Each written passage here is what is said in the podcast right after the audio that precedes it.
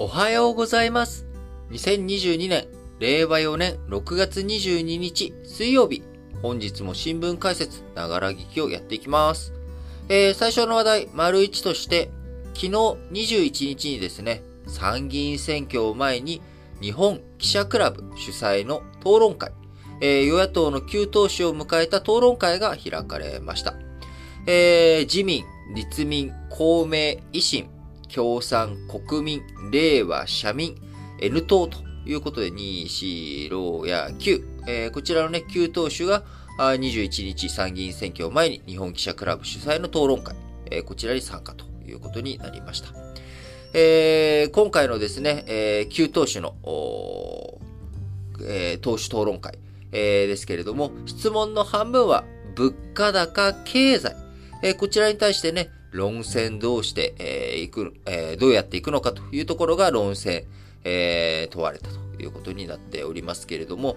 えー、各党のね、公約の詳細の見比べ的なやつは、あの、週末にね、やろうと思っています。えー、平日のね、慌ただしいタイミングではなくて、えー、週末にね、改めて、えー、整理というふうに思っているんですが、とはいえね、各党の公約に触れないで話を進めていくっていうのは難しい。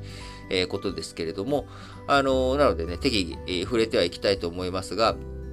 基本、えー、こう、野党についてはですね、まあ、消費税を減税させましょうとか、あるいは、えー、お金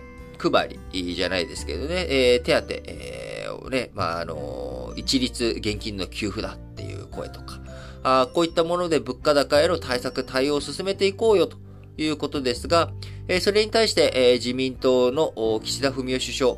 えー、まあ、消費税、えー、のところについてはね、えー、特に触れておりませんし、まあ多分下げるっていうつもりはないんだと思います。えー、消費税、えー、についてはですね、えー、僕自身の考え方としても消費税は下げるべきではないと思っています。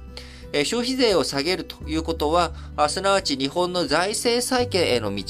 え、こちらを日本は放棄をすると。えー、いうことのメッセージに、諸外国に対してもなってしまいます。国内的にはね、あのー、まあ、財政の再建しないんだということをした、した、まあ、まあ、するとですね、やっぱり、えー、日本の国債、えー、に対する信任、日本の政府に対する信任というものが下がっていってしまう。そうすると、あの、な、なかなか僕は、この、党首討論会のところでも話題に上がった、やっぱ物価高対策どうするんですか？円安、どうやって対策するんですかっていう話を、えー、皆さんね、野党側、えー、岸田文雄首相に対して、えー、向けていると。経済どうするんですか？っていう中の話で大きいのは、物価高どうするんですか？円安どうするんですか？という、この2点に置かれる話だと思っています、短期的には。えー、それに対して、あの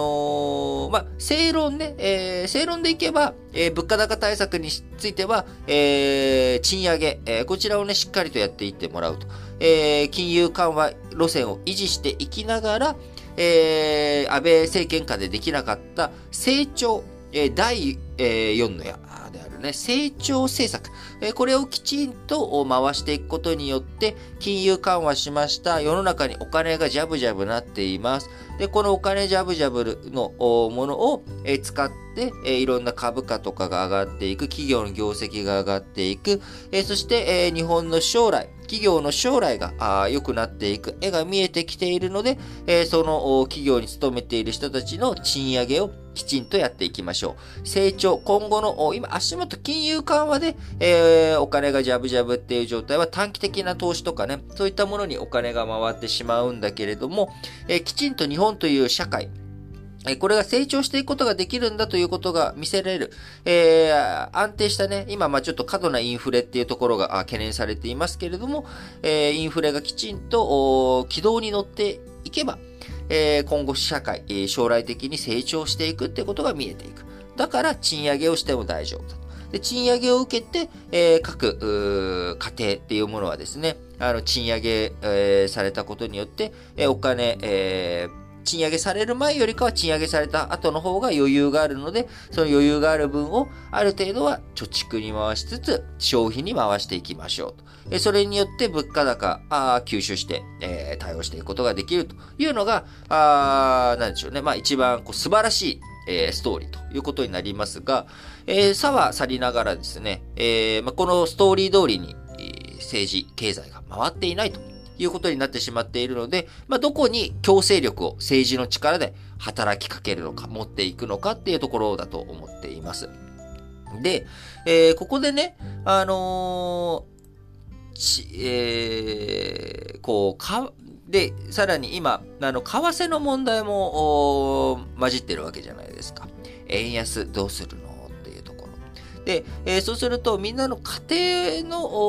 もの、家庭のね、金額とか数字とか経済とかを守っていくっていうこと。えー、で、円安を進ませないためには、僕は、あの、消費税の減税なんてやったらですね、円安が進んでいくと思っているんですよ。で、円安が進んでいくっていうことになったら、あの、当然、えー、ガソリン価格とか、あ輸入価格、穀物価格とかね、えー、こういったものが原材料とかも上がっていくっていうことになるので、えー、ますます今、えー、物価高、円安で苦労している、困っているっていう状態が、えー、さらに中長期的にね、えー、構造的に根本的に、えーもっと悪化してしまう策だと、消費税減税については思っています。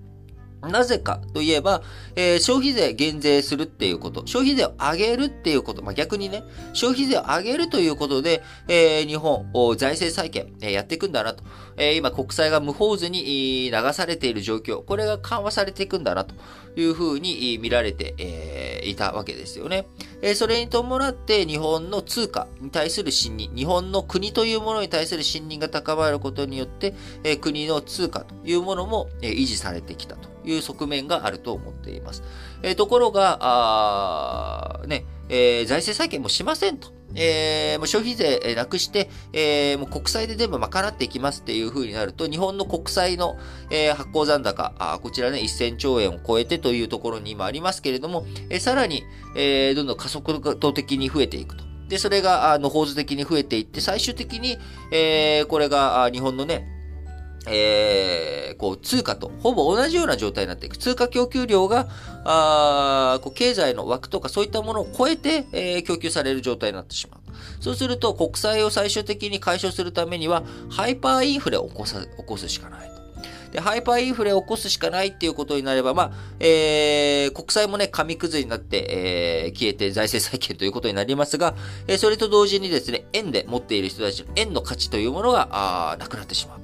えー、ハイパーインフレが起きて、えー、100、例えばね、えー、今、あ1万円が、えー、1億円になるということになれば1万倍ということになり、えー、借金についてはね、1万分の1に圧縮されるということになりますが、えー、貯金もね、1万分の1に圧縮されるということになってしまいます。えー、10万円貯金している方はですね、10円になってしまう。1000万円貯金している方はですね、1000円になっちゃうっていうことになるので、えー、これはね、とてつもない、当然、為替で見たときにも、えー、とてつもない、えー、円安になってしまうと。円の価値がね、1万分の1になってしまうので。えー、そうなっていくと、経済の混乱とか、まあそういったものはとてつもないことになってしまうなと。いうふうに思うので、えー、今のは当然僕極論を言ってますよ。その、消費税を減税したからといって、ハイパーインフレが起きるとは必ずしも、そうではありませんけれども、えー、長い目で見たときに、じゃあ財政再建どうするのと、日本のね、えー、通貨政策とか、金融政策考えていく上で、えー、財政の問題どういうふうに考えてるんですか？っていうところ。えー、こちらについてね、あの、ハイパーインフレとかっていうのは、あのー、みんながね、もう日本ちょっと無理なんじゃないのと、日本売りがバーッと始まった時に歯止めが効かなくなってしまうということになっていってしまうので、あのー、なんだかんだね、えー、こう、貯蓄、多少はあるということだと思うんですよね。えー、そうなってくると、それが全部お釈迦になってしまう、パーになってしまうっていう状況というものが、えー、本当にそれが国民のためになり得るのか。あ消費減税っていうものについてはね、えー、かなり、あの、僕は慎重を期してやるべきことだなと思っています。えー、そうなってくると、減税、えー、ではなくて、やっぱまあ一律給付なのか、えっ、と、ポイントなのかね。ちょっと、えー、岸田文雄首相のね、昨日討論会の中で一番話題になったのは、あの、節電ポイントだと思うんですけれども、えー、節電したらポイント上げるよっていうのも、なんか、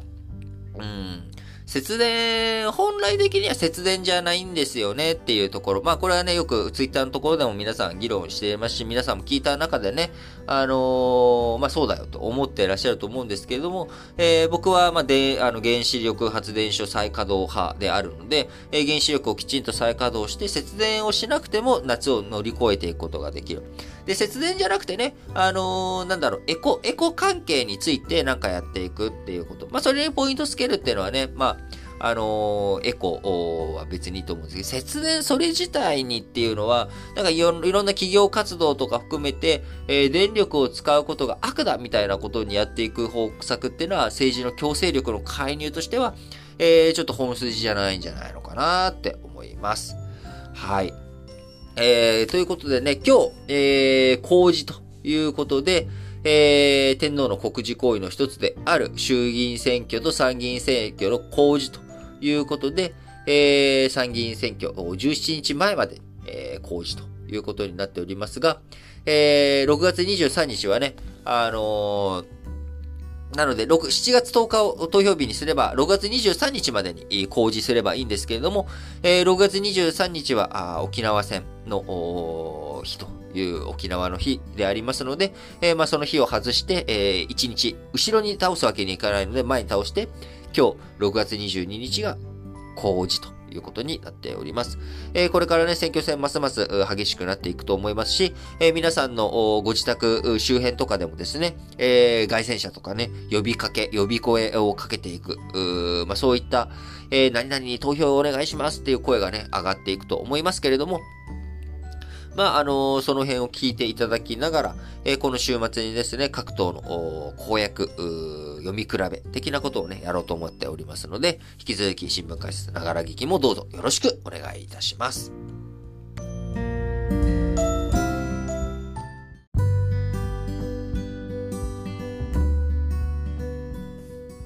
はい。えー、丸2の話題としましては、核兵器禁止条約。えー、こちらの第1回締約国会議が、あ昨日21日からウィーンで開幕をしました。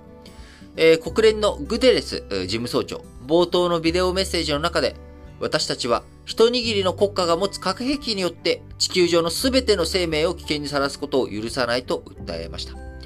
えー、核禁条約、核兵器の保有や使用を禁止した初の国際条約ということで、えー、今から5年前の2017年に国連で採択され、2021年1月に発行しました。えー、国連加盟国193カ国地域の中でね、65カ国地域が批准しているということになっておりますが、アメリカ、イギリス、フランス、中国、ロシアの核保有5カ国など、核兵器をね、保有している国は参加をしていないということで、えー、事実上、まあ、理念先行型という状態にはなってしまっているというのが、まあ、問題点かなと。で、そして日本もですね、あの、被爆、唯一のね、えー、核兵器の、えー、被爆国ということである日本、広島、長崎を抱える日本としても、えー、核兵器をなくしていくということ、こちらはね、大切なんだけれども、え核禁条約というもの、これが実際的には機能しないよねということ、えー、そして今現実を無視した、えー、核兵器のね、傘の下に、えー、日本もいるし、えー、いろんな国々、いろんなところがいるということを考えてたときに、えー、まあ、核禁条約というもの、これが理念先行でしっかりと、あの、地に足ついたものじゃないよね、ということで、日本、不参加という態度を、えー、対応をしております。えー、その一方でね、あのー、日本政府、不参加会議に出席せずということになっておりますが、えー、広島市長や長崎市長、えー、その他日本から被爆者の方々や、えー、人権団体とかですかね、えー、そのあたりが、えー、参加ということになっておりますが、えー、なかなか、まあ、実際にどういうふうに会議、会合がね、進んでいくのかというところ、注目はしていきますが、えー、僕的にはですね、やはり今、あのー、一番その現実的に、なんかまあ現実的でもないんですけれども、あの、何か、この世の中から核兵器をね、なくしていくっていうことを考えていったときに、一番こう、効力を発揮しうる、なぁと思っているのは、NPT のね、会合だと思っています。新型コロナの影響もあって、この何年もね、延期が続いてしまいましたけれども、今年の夏に、え NPT の会合というものが開かれます。えその NPT の会合の中には、え初めてね、え日本の首相として岸田文雄首相も参加する予定ということも出ておりますけれども、この NPT というものは何かっていうと、核拡散、あ核不拡散、え核拡散防止条約、え核不拡散条約と言われているものが NPT ですけれども、この NPT、えー、加盟国がね、しっかりと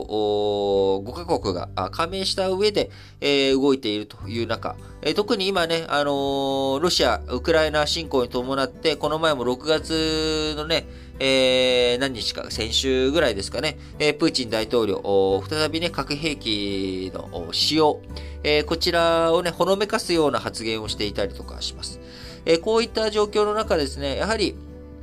核兵器を実際に保有している国を巻き込んで、えー、どういうふうにですね、核兵器をなくしていくのかっていうふうな話し合いをしていかないと、えー、核禁条約のところでね、えー、そういったもの一切、えー、認めないぞと、許さないぞというふうに言っても、実際の効力を発揮し得ないというところ、これがね、あのー、どうすべきなのかなっていうところは非常にやっぱ僕も思うところがあります。えー、ただ、差は去りながら、じゃあ、課金条約でね、何か決めたこととか、議論したことが無駄かと言われると、いや、そんなことはなく、ないと思っていて、えー、そこでね、議論されたこと、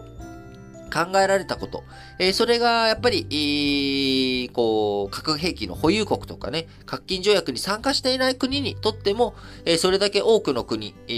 ー、が集まって、え、議論して出てきた答え、考えというもの、え、これをね、え、完全に無視するっていうのも難しいと思うんですよね。え、なので、そこで出てきた話というものを踏まえて、え、この夏に開かれる NPT の会合のところで、え、じゃあ具体的にどうしようか、どうやったら核兵器がなくなるのかななっていう風に話が進展していってくれたらいいなと思っているんですが、まあ、それもね、え、いろんな国々が集まってしまうと、やっぱり議論、まっすぐ前には進んでいかないのかなっていう風にも思っています。特に今ね、もう戦争が起きてしまっているっていう状況の中、あ軍拡の話ばかりが出ている中、中国もね、えー、この前、えー、福建、えー、新しい空母、を浸水させて、えー、その後ね、原子力空母を持っていこうという計画もある。えー、日本もね、えー、中国や北朝鮮、ロシアの軍拡、え、こういった状況の軍事的な圧力、安全保障上の考え、え、問題から GDP、え、今までね、え、GDP 比1%に防衛費を抑えようというふうに話していたものを、え、2倍となる2%まで枠を増やして、え、防衛力の整備、しっかりとやっていこうっていう話。え、あるいは、ちょっと前ですけど、イギリス、えー、核弾頭をね、えー、保有増やしていこうとか、まあ、こういった風に世界各地で軍拡の波が押し寄せているという状況です。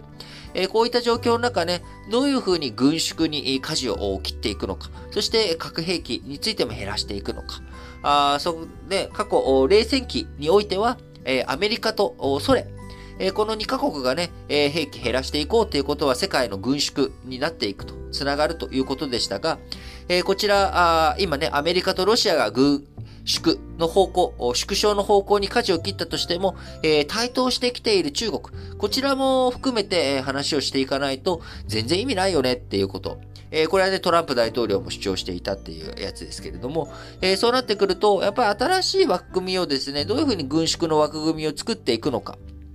過去今から100年前にはね、えー、ロンドン海軍軍縮会議とか、ワシントン軍縮会議とか、あこういった会議をして、なんとか軍縮軍縮に持っていこうというふうにしましたけれども、最終的には、あ世界恐慌の波によって、えー、ブロック経済、えー、進んでいってしまった。あブロック経済進んでいってしまって、そのブロック経済を打破していくためには軍事力に頼らざるを得ないということで、えー、ナチス、ドイツや、あ大日本帝国、えー、こういったところがね、軍拡に推し進んでいって戦争への道、えー、進んでいったわけです。えー、そう考えていくと、えー、軍縮という道はね、えー、決して、えー、それが平和を必ずしももたらす道ではないんですけれども、えー、軍拡と軍縮、どちらもね、えー、歯止めを、軍拡があ伸びていく、えー、軍事的なね、問題がどんどんどんどん広がっていくっていうことを避けていくためにも、やはり軍縮というものは欠かせないものなんだなと思っております。えー、どういうふうにね、世界が軍縮への道、歩んでいくことができるのか、あそのためにヒントとなるようなね、えー、話、出てくるのかどうか、えー、核禁条約のね、初会合、えー、この後何日までだったかな ?23 日とか24日ぐらいですかね。えー、そのあたりでね、全体の声明を採択していくということだと思いますので、また声明が採択されましたら、あ紹介していきたいなと思っています。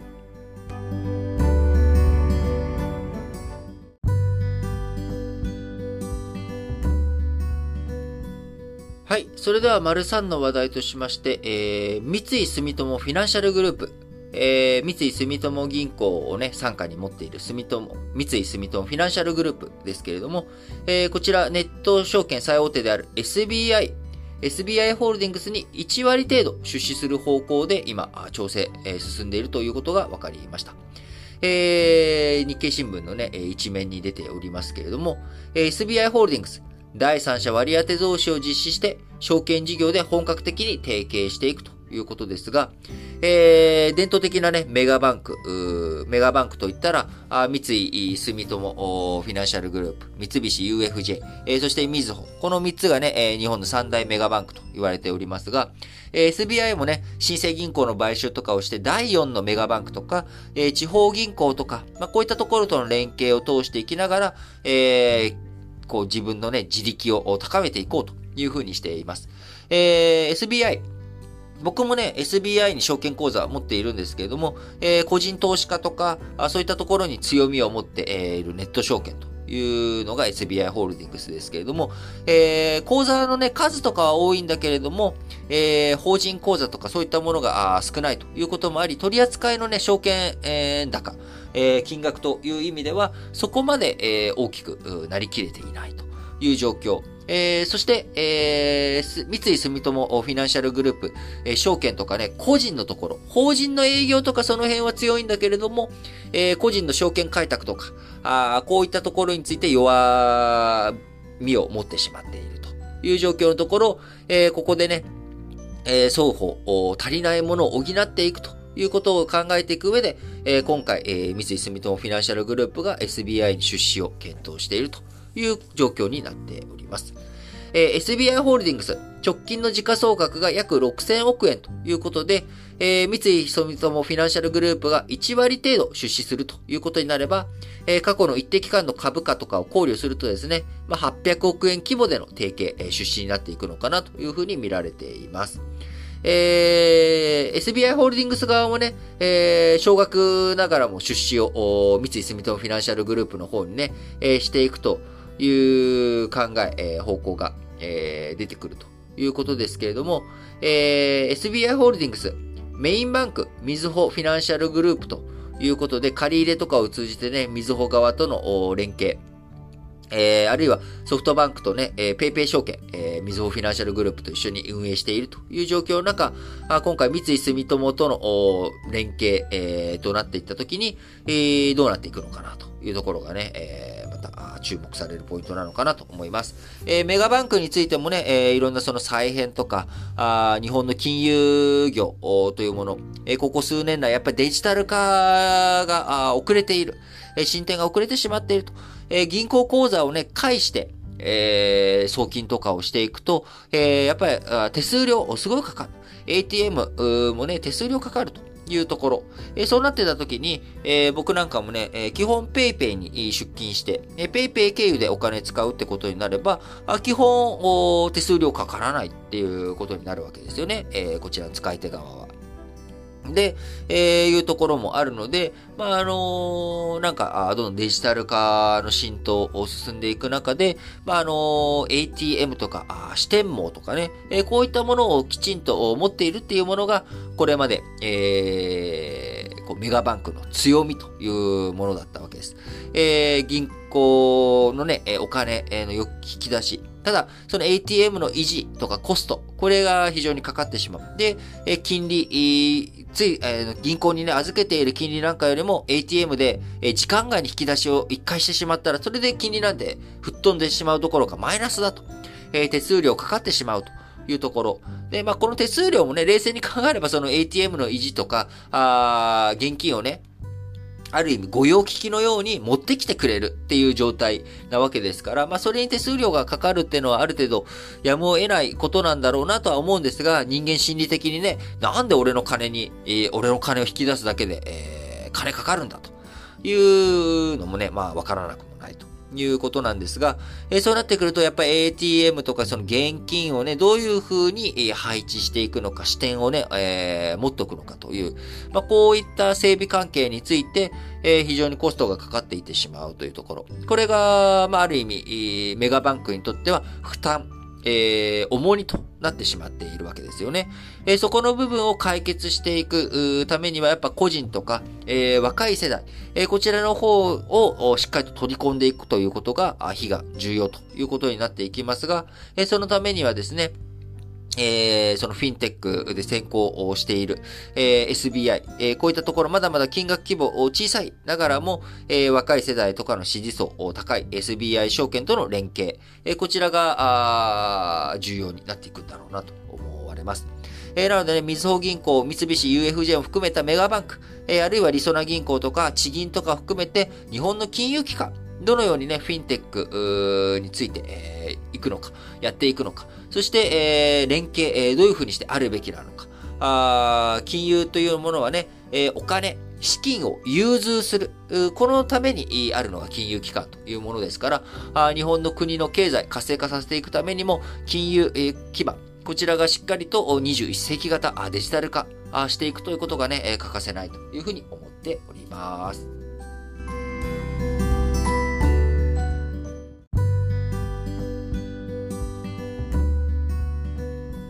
はい。それでは、丸4の話題としまして、川崎重工業。2026年3月期ですので、えー、これからま3年後に向けてですね、沖縄電力の、えー、なんて読むんだこれ、えー、串川火力発電所、えー、沖縄県うるま市にある、えー、沖縄電力の火力発電所。こちらで、アンモニアを石炭に混ぜて燃やすアンモニア発電の実証実験を始めるということです。えー、このね、えー、アンモニア発電、えー、石炭火力発電の代替として、えー、期待されていて、えー、石炭火力だとですね、CO2 発生してしまいますけれども、えー、こちらにアンモニアを混ぜることによって CO2 の排出量、えー、減らしていくというものです。えー、日本、このね、アンモニア、あいろいろ使ってやっていこうというものはね、えー、2027年とか2030年、2050年、ね、こういったいろんな節目のポイントを目指していくにあたって、アンモニアの活用、というもの、代替エネルギーとかね、えー、こういったものをしっかりと使っていこうということを考えていますけれども、えー、その中で、えー、期待されているものの一つがこのアンモニアを使ったあ混合燃焼。えアンモニアを混ぜ、アンモニアを混ぜることによって、えこう、発電効率的なものは、えそこまで落とさずに、えでも CO2 の排出量、これを減らしていくと。いうことで、え既存のね、石炭火力発電、えこれをこう使いながらできるのかな？多分。えー、石炭を、えー、既存の石炭火力発電所はそのまんまにしながら、えー、CO2 の排出量を削減していくことができるということで期待されている技術でございます。えー、こちらね、えー、今回の実証実験とはいえ、2026年3月期なので、ね、えー、これから3年後ということになっていきますが、えー、燃焼度合いや安全性など、この実証実験で確認していくということです。えー、実証実験に向けて、えー、今期、この新工期に沖縄電力などと川崎重工一緒に導入コストなど事業化を見据えた調査していくということになりますが、えー、アンモニア発電、IHI、す、えー、で、一般家庭にも供給する大きな規模で実証実験をしており、え、技術競争激しくなっているということになっておりますが、えー、川崎重工業は世界初の大型水素運搬船を開発するなど、水素の利用拡大に向けて事業を広げてきましたが、えー、水素の燃焼、有害物質の排出などを抑えながら燃やす技術が必要で、えー、アンモニアにも応用できるということから、あアンモニア発電、こちらについてもね、えー、川崎重工業、入っていくということになっております。その他、脱炭素関係ではですね、えー、二酸化炭素、えー、CO2 排出量を計測するソフトウェアを出かけている、えー、東京港区のアスエネという会社。多分明日のエネルギーっていうところからね、付けられた会社名なんですかね。アスエネ。えー、こちら、企業の脱炭素施策を後押しする事業で、えー、商社の金松と協業していくということで、えー、この、えー、アスエネのソフトを使うと、えー、顧客の CO2 排出状況を分析、バイオマス燃料の活用が有効な場合は、金松、えー、商社の金松がですね、木材や農作物由来の燃料、えー、こちらをその会社に販売していくということ。えー、アスエネが、あそのソフトウェア使って二酸化炭素の排出量、えー、これだったらバイオマス燃料をこういう風に活用した方がいいですよっていう提案をしていき、えー、じゃあ実際に、えー、バイオ燃料を導入していこうかなっていう風になっていったら、金松が、えー、木材とか農作物、え、こちら由来の燃料を販売していくという業務提携契約をアスエネと金松金松が提携したということになっております。えー、アスエネ同事業に注力しており、太陽光発電パネルを手掛ける企業など約15社と協業していますが、えー、ここに太陽光発電だけじゃなくてバイオ燃料、こちらをね、選択肢に加えることで、えー、自社の活用、付加価値を高めていこうという、まあ、こういった動きもあるということで、えー、いよいよね、脱炭素関係のビジネス、えー、こちらについて、えー、こう、いろいろとね、動きが活発化していくんだろうなというふうに思っています。えー、エネルギー関係ではね、もう一つ、記事ご紹介したいなと思うのが、中国。えー、日本のお隣中国ですけれども、中中国の5月の原油輸入量ですが、えー、これまでサウジアラビア産が1位だったものがですね、5ヶ月ぶりにロシア産、ロシアからの調達が1位、首位となったということ。えー、ロシアからの調達が国別で最も多くなるのは2021年12月以来5ヶ月ぶりのことだということで、えー、日本など、えー、アメリカ、ヨーロッパ、先進諸国、えー、ロシア産原油輸入禁止の制裁、えー、こちらを加えておりますが、えー、買い手、減ってしまっている中、え、中国、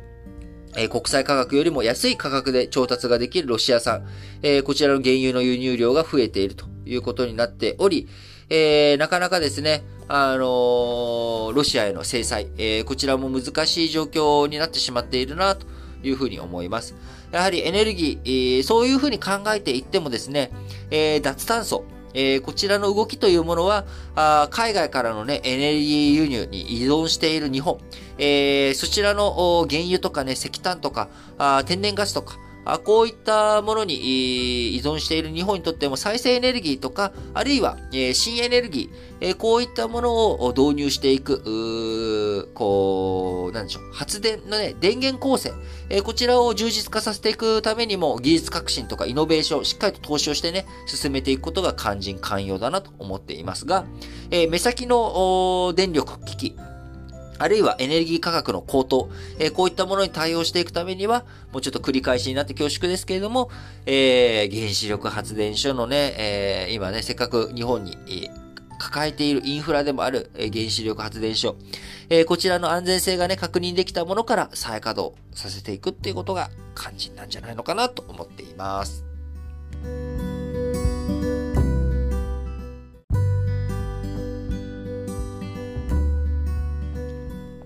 はい。それでは本日も最後、丸5、主要5紙の社説を紹介して締めくくっていきたいと思いますが、えー、今日、全紙、社説1本ずつ、全部で5本となっておりますが、すべての新聞紙で参議院選挙の公示絡み、こちらのね、話を述べております。えー、まずね、さっと抜粋の部分、えー、ご紹介していきたいと思いますが、朝日新聞、参議院選挙、今日公示、政治の土台定める重い選択。岸田首相の政権運営をこのまま後押しするのか、与野党の緊張関係を通じたチェック機能に重きを置くのか、政権選択選挙ではないが、今後数年にわたる日本の政治の土台と進路を左右する重い選択になる。毎日新聞、2022参議院選挙、今日公示、民主主義問い直す機会に、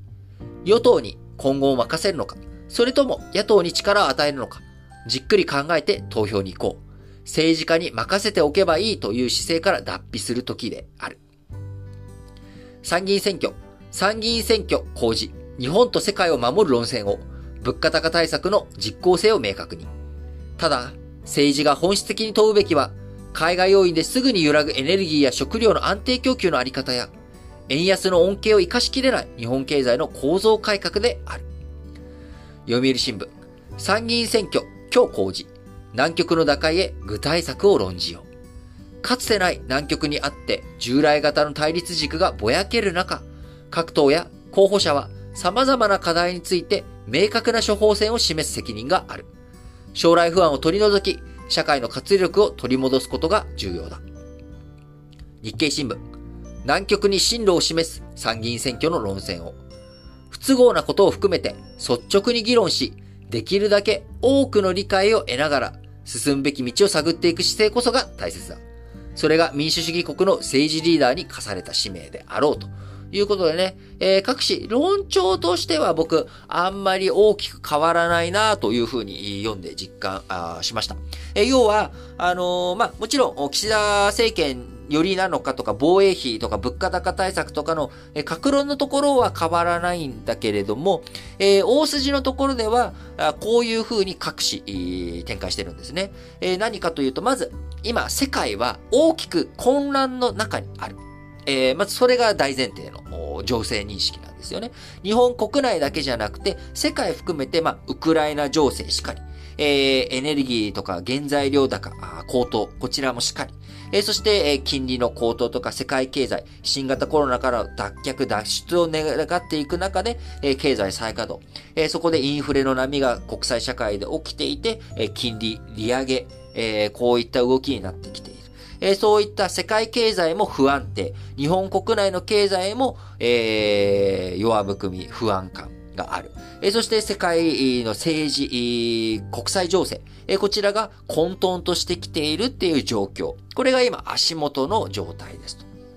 で、え、この状況の中で、え、今回の参議院選挙というものは政権選択選挙ではないと。それはね、衆議院選挙ではないので、参議院で多数派を占めたからといって、過半数を取ったといえ、それは衆議院と参議院がねじれ国会にはなるんだけれども、政府というものはあくまでも、今、えー、衆議院で多数派を形成している自公政権。えこちらが変わることはないんだけれども、あの、首相の交代を引き起こしたりとか、あそういったことの可能性もあるのが参議院選挙で、今回の参議院選挙が終わると、えー、解散されるまで、えー、衆議院選挙ないわけですので、えー、向こう3年間、国政選挙の大型選挙っていうものはないということになる。えー、そうなってくると、この、今、足元、世界情勢を含めて、えー、世界混沌としてきている。経済も先行きが見えないっていう状態です。えー、しかし今回の選挙が終わると、ここの向こう3年間というもの、えー、大きな選挙がないということになるので、非常に重要な選挙であるということ。えー、これがね、各新聞紙、えー、5紙全部の共通している論調です。え、その中から、やっぱり、まあ、ここが重点的だよねとかね、えー、各新聞紙、それぞれ、えー、違う点があるわけですけれども、えー、どこもね、え、いや、なんか面白いなって思ったのが、これまで、あんまり、その選挙のタイミングでね、えー、防衛費とか、こういったものが話題になることって薄かったわけです。なぜなら、これまで国民の生活にね、えー、直結してなかった。えー、僕の知り合いでね、あの、選挙活動をやってた人とかの過去、え、お手伝いとか、あなんかいろいろ話を聞いたりとかしたことがあったんですが、えー、その人のね、公約とかを見たときに、あの、その人ってもともと安全保障とか専門的になんかいろいろやってたじゃないですか、で、それが、せっかくそこが強い、強いはずなのに、公約とかだとなんか裏の片隅にしか書いてないのはなんでなんですかって聞いたら、やっぱりそれは有権者が聞きたいことではない。やっぱり有権者が一番知りたいのは自分たちの生活がどうなるのか。子育てとか、そういったものにどういう風な対策、手当を打ってくれるのかっていうところ。これが非常に強くて、なかなかそこの部分については自分の主張としては入れとくんだけれども、やっぱ表の一番目立つところには置けないんだっていうようなね、話をしていました。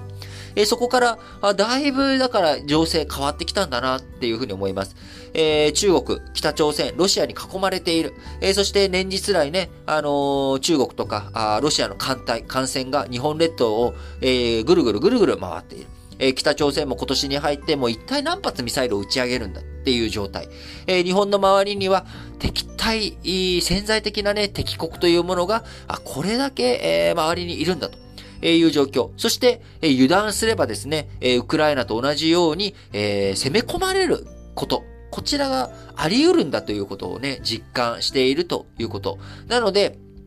もし戦争というものが起きれば、安全保障というのは我々の生命、財産に直結する問題なんだということ。えー、こちらのね、意識が非常に今高まってきているんだなということをね、えー、各新聞紙の論調を見ても、例えば、あ毎日とかね、えー、朝日とかであれば、そんなあことにね、あんまり触れたがらないというところが、えー、しっかりと触れていると。ただし、えー、朝日新聞だとね、えー、5年以内の防衛力の抜本的強化を目指すとあるが、えー、首相は昨日討論会でも数字ありきでないと繰り返し、規模感や財源に触れようともしなかった。まさか、白紙にしてくれというわけでもあるまい。有権者が将来を選択できるように、敵基地攻撃能力の保有を含め、選挙戦の中で具体的な考えを明らかにすべきだということで、論戦をするべきだっていうふうに、えー、話を持っている。えー、こういう話してもダメだっていうところからね、違う、えー、ところを見せてるのが面白いなと。え、そして朝日新聞ね、えー、今、自民党とかは反撃能力だというふうに言い換えをしようとしている中、あ朝日新聞は、いやいや、それは敵基地攻撃能力だろうと。名前のね、呼び替えで、えー、ごまかすんじゃないという姿勢が、あ言葉遣いのところでね、敵基地攻撃能力を残しているあたりからも、あ、あのー、見て取れるなと思ってね、なかなか、えー、面白いなと思います。えー、毎日新聞もね、あのー、要は聞く力って、えー、を発揮するっていうふうに岸田文雄首相アピールしてるけれども、それ自民党内の聞く力を発揮してるだけなんじゃないのと。結局、安倍さんの意向、えー、こちらが強く出てるんじゃないのというところをね、匂わせるような社説を作っているあたり、えー、安倍政権のいろんな時の、なんでしょう、一方的なね、えー、動き、えー、こちらについて、えー、論戦を張り続けてきた毎日新聞なら、あっぽい、えー、話だなというのをね、すごく実感、えー、しましたし、えー、産経新聞については、あやはりですね、あのー、脅威への備え、えー、こちらが最重要だというところを、論戦としてね、えー、一番強く持ってきているところ。えー、そして、えー、読売新聞においては、えー、各党対立軸よくわかんないよねと。えー、その中でどういうふうに賃上げ、えー、抑止力保っていくのかというところの議論をね、しっかりとやっていってほしいなと。具体論でね、語語ってほしいなっていうところ。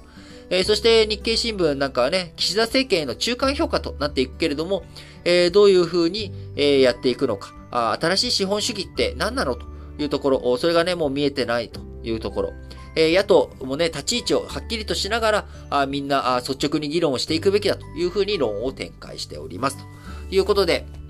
いよいよね、えー、参議院選挙まであと18日、えー、7月10日の選挙まで、えー、今後、ますます、えー、暑い夏、気温のね、高まりとともに選挙熱というものも高まっていくと思いますが、えー、この新聞解説ながら聞きでもしっかりと解説していきたいなと思っておりますので、皆さん引き続きどうぞお聞きいただければと思います。はい。ということでね、本日も皆さん、お聞きいただきありがとうございます。えー、選挙絡みとかね、えー、国際情勢とか、いろいろと気になるところある方あ、いらっしゃると思います。えー、どんなね、些細なことでも構いませんので、え最近、あのお便りが届いていないので、あの、余裕がございますので、あの、いや、こんなこと聞いたら申し訳ないなっていうのもね、ぜひ聞いていただければと思いますので、何かご質問とか、あるいは応援メッセージとかね、送りたいよっていう方は、各エピソードの概要欄に記載しております。Google フォーム、えー、こちらからね、ぜひ送っていただければと思います。はい。ということで、本日も皆さん聞いていただきありがとうございます。えー、で、えー、今週はもう水曜日ということで、平日真ん中まで来ました。えー、皆さんね、平日仕事の方、えー、今日乗り越えたら半分終わるぞということでね、まあ毎週水曜日同じこと言ってる感じですけれども、頑張っていきましょう。えー、今週、今月もね、残り10日を切って、えー、しまっておりますけれども、元気に元気に、えー、梅雨空続く東京ですけれども、えー、元気にね、やっていきたいなと思っております。はい。それでは、皆さん、今日も元気に、いってらっしゃい。